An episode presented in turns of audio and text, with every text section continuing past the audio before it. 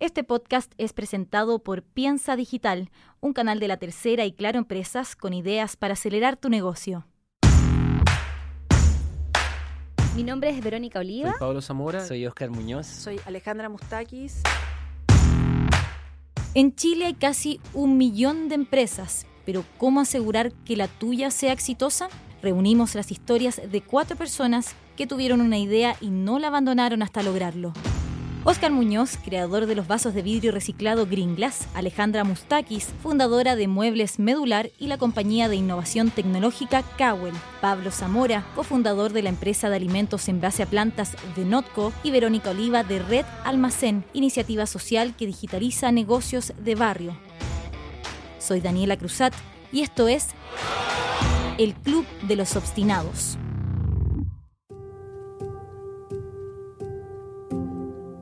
La inversión es un proceso de pura confianza, porque en el fondo da lo mismo el Excel que uno muestre, no va a funcionar.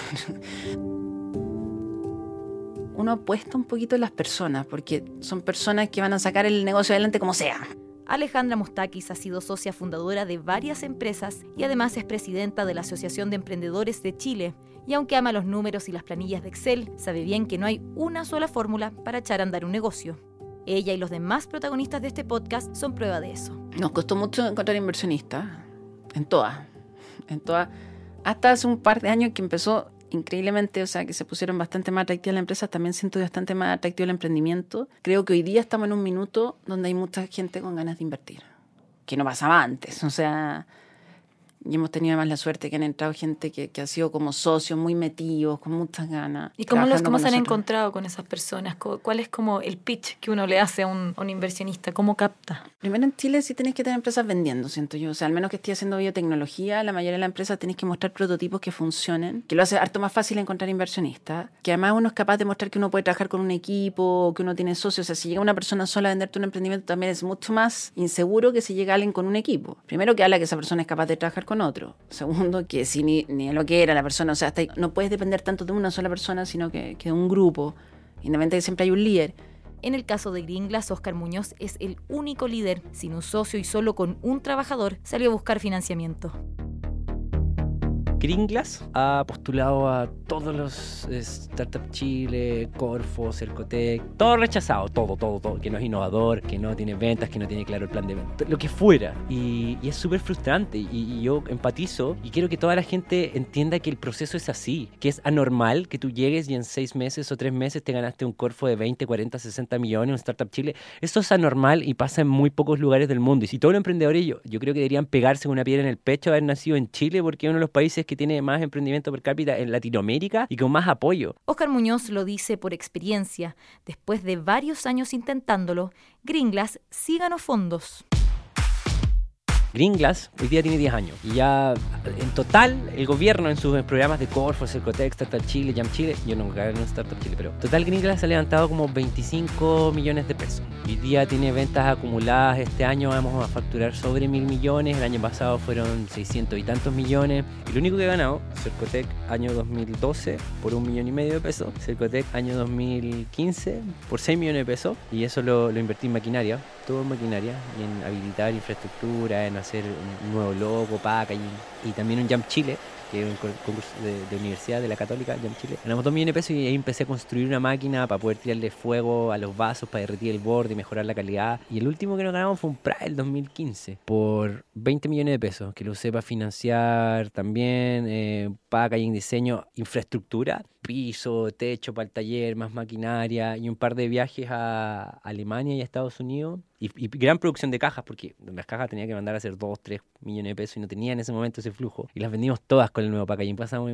a tener unas cajas bacanas y empezó todo a vender mejor. Entonces, esos han sido los 25 millones de pesos que hemos levantado en total en estos 10 años, pero me lo he postulado todo. Y he postulado desde Corfo, miles de Corfo fallados, y, ahí, ahí no, hay, no hay más consejo que en verdad postulen todo. Traten de postular las líneas que son menos competitivas. Si será la competitiva, llenen la cuestión perfecto, hagan un buen video sincero, hablen el idioma que quieren los ejecutivos de Corfo, que casi siempre buscan como claridad financiera, comercial, como elaborada y todo el cuento, pero también buscan innovación, por sobre todo innovación, impacto social y ambiental, ¿ya? Y, generar impacto en empleo, en venta. Entonces, eso es lo que buscan los, los ejecutivos Corfo. Asesórense si pueden con alguien que haya, hay mucha gente que asesora para que se ganen estos, estos concursos. Si quieren ser 100% certeros, hay mucha gente que te postula la cuestión y te van a cobrar solo si es que te ganáis el fondo. Te van a cobrar uno o dos millones de pesos solo si es que te ganáis el fondo por asesoría y vale la pena. Postulen a todos los fondos que hay millones de cuestiones. Nunca he tenido inversionista privado y no sé si, si quiera tener, nunca he postulado un ángel privado, un fondo de inversión riesgo capital, nunca he hecho nada de eso. Ese es el camino que a Oscar Muñoz le hizo sentido. En Notco, Pablo Zamora cuenta que tomaron una determinación muy diferente desde el principio.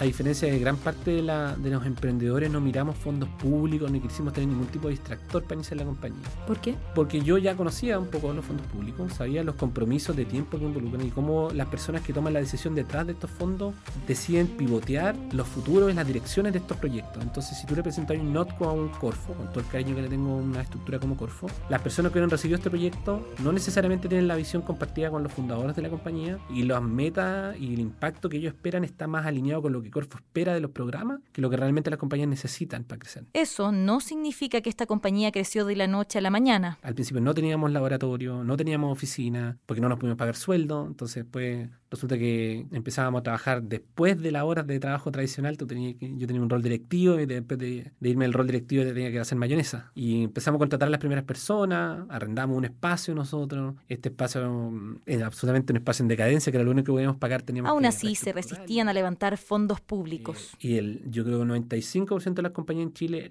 nacen como consecuencia en fondo público. Entonces nosotros fuimos los fundadores por sí mismos los que financiamos la operación con todos los costos transaccionales que involucra la vida familiar, que tú parís tus proyectos de vida le destinís todos esos recursos para no perder el foco y no perder tiempo escribiendo propuestas, defendiendo propuestas, cambiando tu foco para satisfacer un fondo que, que administra finalmente tu compañía, porque cuando tú una compañía que no tiene nada y resulta que alguien te pasa 30 millones de pesos o 10 millones de pesos, ese que tiene 10 millones de pesos tiene más control sobre ti que tú mismo. El evitar estos fondos fue una de las primeras decisiones que tomaron y que determinaría el curso de la empresa. Y había una segunda. Todo el mundo dice, no, si ustedes son tan tecnológicos tienen que patentar. Nosotros decimos, no vamos a patentar, porque al igual que como no queremos perder el control de la finanza y el foco por un fondo público, no tenemos la capacidad de responder ante un, un infringement de patente. Si patentamos y nos copiaba una transnacional, a nosotros y nos violaba nuestros derechos, no teníamos ni dinero para poder demandarlo, ni capacidad de respuesta en los países para poder hacerlo. Todo esto pese a que entre sus manos los creadores de Notco tenían una potente herramienta, le llaman Giuseppe. Un chef que utiliza una cantidad de información en la toma de decisiones que es inmanejable por un humano. No se puede. Ni siquiera estos frikis que van a los programas de televisión que son capaces de retener información lograrían ni el 0,1% de lo que puede hacer un computador. Entonces es un chef muy hábil, muchas veces sorprendentemente hábil porque encuentra soluciones que no tienen, no tienen parangón, encuentra combinatorias de plantas que tú culturalmente jamás serías capaz de anticipar el resultado de la combinación. Entonces dice, ya mira, si, juntamos eh, cebolla cocida con manzana, con el tomate verde y un ajo, uno en general tendría que pensar que la sumatoria, la, el resultado de ese ensamble en una juguera sería la sumatoria de todas esas moléculas, de todos esos ingredientes. Tú tendrías, sentiría el, en la manzana, sentiría el ajo, sentiría el tomate verde, pero no. Resulta que cuando tú la mezclas en ciertas proporciones, salen otras notas. Esos ingredientes se comportan de otra manera, generan texturas distintas que no son ni la sumatoria de la manzana, el ajo, el tomate verde, etcétera, etcétera. Entonces, eh, es una herramienta predictiva, si tú quieres decir desde lo abstracto, pero para pa palabras sencillas, es un chef extremadamente hábil que toma decisiones basadas en criterios cuantitativos y no con criterios culturales. Con esta herramienta de Machine Learning es que encuentran la receta para replicar alimentos de origen animal solo con plantas y el proceso completo se hace sin intervención humana. Si nosotros hubiéramos tenido, siempre digo, si nosotros hubiéramos tenido la posibilidad de contar con un laboratorio de investigación de alta generación, ultra sofisticado y con mucha plata, eh, quizás no hubiera sido necesario utilizar Machine Learning porque tenía ahí las personas y el tiempo y el recurso. Entonces hay ciertas decisiones que yo creo que en base a la experiencia te permiten así como hacer este tránsito con mayor eh, certeza, no, no con una certeza absoluta, pero con una mayor certeza. Si nosotros hubiéramos, yo creo, entrampado en poner todo nuestro esfuerzo, nuestra energía en levantar un fondo público, responder al fondo público con los tiempos y los, los entregables de un fondo público, no se retrasa un año. Entonces era mejor apretarnos nosotros, estar muy a puerta cerrada, sin ningún tipo de extractor, eh, acelerando, porque lo que teníamos entre manos era, era potente, entonces lo que no puedes hacer es diluirte en esfuerzo. Y eso fue lo que hicimos, trabajar, trabajar, trabajar y trabajar. Era una cosa de momentum, y esas determinaciones tempranas tuvieron un efecto dominó. Lo que nos ocurrió es que este concepto era muy novedoso, y antes de tener producto ya habíamos metido mucho ruido, eh, en, en el buen sentido de la palabra, hemos tenido cobertura de prensa y todo. Y eso, a través de ese, mm, de esa, de ese ruido mediático, nos contacta una, una aceleradora que se llama InVibio, que está en San Francisco y otra pata está en, en Dublín, en Irlanda, y nos dicen, mira, es muy bueno en lo que están haciendo, nos parece muy interesante, ¿por qué no se vienen acá? Aceleran, porque nosotros sí tenemos infraestructura, sí tenemos las redes de apoyo que ustedes necesitan, y vénganse a San Francisco a, a trabajar con nosotros a partir de un- una fracción de la compañía, y además nosotros lo, lo financiamos esta etapa, y fue el primer levantamiento. Entonces, eh, utilizamos ese tiempo para poder madurar eh, el equipo principalmente, madurar medianamente la tecnología que ya venía caminando bastante bien, y ahí ocurre el primer hito, y durante ese proceso, los seis meses donde nosotros estábamos siendo incubados en San Francisco, eh, ocurre el levantamiento de las, del, eh, ocurre lo que le llamamos el, el- iniciar el, el proceso de levantamiento de capital de lo que es la serie A, que fue una ronda de cerca de 3,5 millones de dólares, que nos permitió montar la compañía, porque en el fondo uno parte con esto para los conceptos de la compañía, rinde un espacio muy precario, e- inicia como las primeras impulsos de la bicicleta, pero no es capaz de correr una carrera. O sea, no es capaz de llegar a todos los supermercados, de tener los volúmenes que se requieren, de tener la, la ciencia y la tecnología para garantizarte que un producto esté ocho meses estable en la góndola de un supermercado. Entonces, para poder consolidar ese modelo, tuvimos que levantar fondos. El tema es que ellos no buscaban partir en Estados Unidos. Porque nosotros decidimos volver a Chile a hacer esto y queríamos hacerlo para la región. que Teníamos como un foco latinoamericanista en el fondo. Queríamos hacerlo en Santiago, queríamos hacerlo para Argentina, para Brasil. Y los fondos de inversión de afuera no están alineados con esos intereses porque nuestros mercados no existen para ello. La prueba de concepto tenía que ser acá y el impacto tenía que ser regional. Y entonces buscamos un fondo que tuviera ese mismo foco que nosotros teníamos, que eran el- los ex fundadores de Mercado Libre, que tenían, que son nuestro eBay latinoamericano, que lo hicieron muy bien, que hicieron crecer una compañía de dos personas a 150 a 1500 personas en 10 años. Y ellos creyeron en nosotros y ellos nos pusieron en la. lideraron la primera ronda con un foco muy latinoamericano.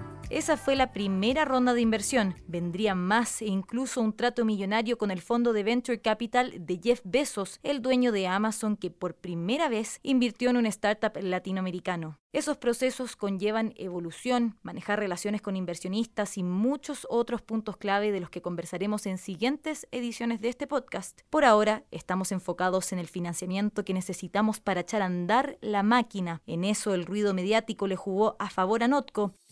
Verónica Oliva también tiene una historia con eso, luego de que saliera en televisión un reportaje sobre el software que ella y su pareja crearon para simplificar la operación de su almacén en Peñalolén. Un día me llama mi- un- una persona que era un gerente de una empresa importante y él dice, oye, vi los, minu- los 10 minutos últimos de, de este programa y quiero hacer algo con ustedes. Y yo en ese año era el tema de las estafas. Yo pensé que era un gallo que me quería estafar. Entonces yo le tomo los datos asustada y llamo a Víctor Hugo y le digo, oye, me llamó este tipo, yo creo que no, que nos quieren estafar. Entonces Víctor Hugo lo investiga y me dice, sí, que era cierto, que el gallo existía. Y ahí partimos nosotros a una reunión con esta empresa. Nos hacen sentar en una mesa gigante, llena de gerentes y todo. Y ahí nos empiezan a decir, oye, cuéntame, ¿cómo le has ahí? ¿O cuál es su modelo de negocio? Y yo así abría los ojos, que yo no entendía nada. Yo decía, ¿qué me está hablando?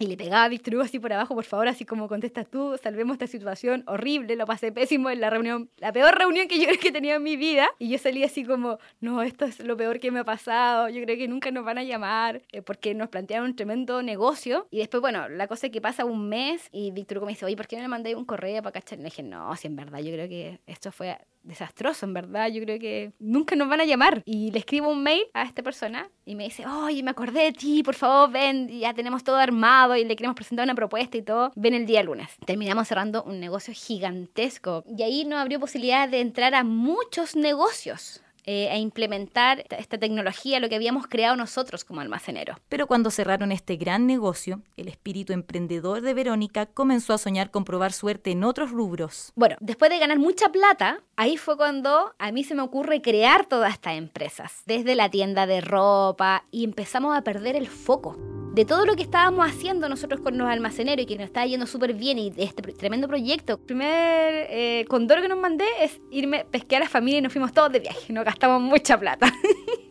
Porque en verdad nunca nadie había viajado y dije, ya no, se fue mamá, suegra, hijo y todo, y nos fuimos miércoles fuera del país, nos fuimos tremendas vacaciones. Después de ahí, yo tenía la tincada de hacer esta tienda de ropa y todo el cuento, me gasté mucha plata, gast- no- ni te cuento lo que me, me costaba el arriendo porque era como en un strip center, no si fue una tienda así muy top. Me gasté mucha plata y después se me ocurrió ayudar a una niña, me dijo quiero emprender, yo emprendo contigo yo, y armamos este jardín infantil. Eh, Se me ocurre a mí crear otros negocios y perdimos todo, todo lo que teníamos. Sea, ya después el negocio con, con esta empresa no siguió por X motivos, vari- varias cosas en verdad. Ya la tienda se fue a pique, me empezó a ir pésimo, el jardín infantil cerré, eh, perdí todo contacto con la, con la socia. Y ahí fue cuando yo digo, bueno, tenemos dos posibilidades.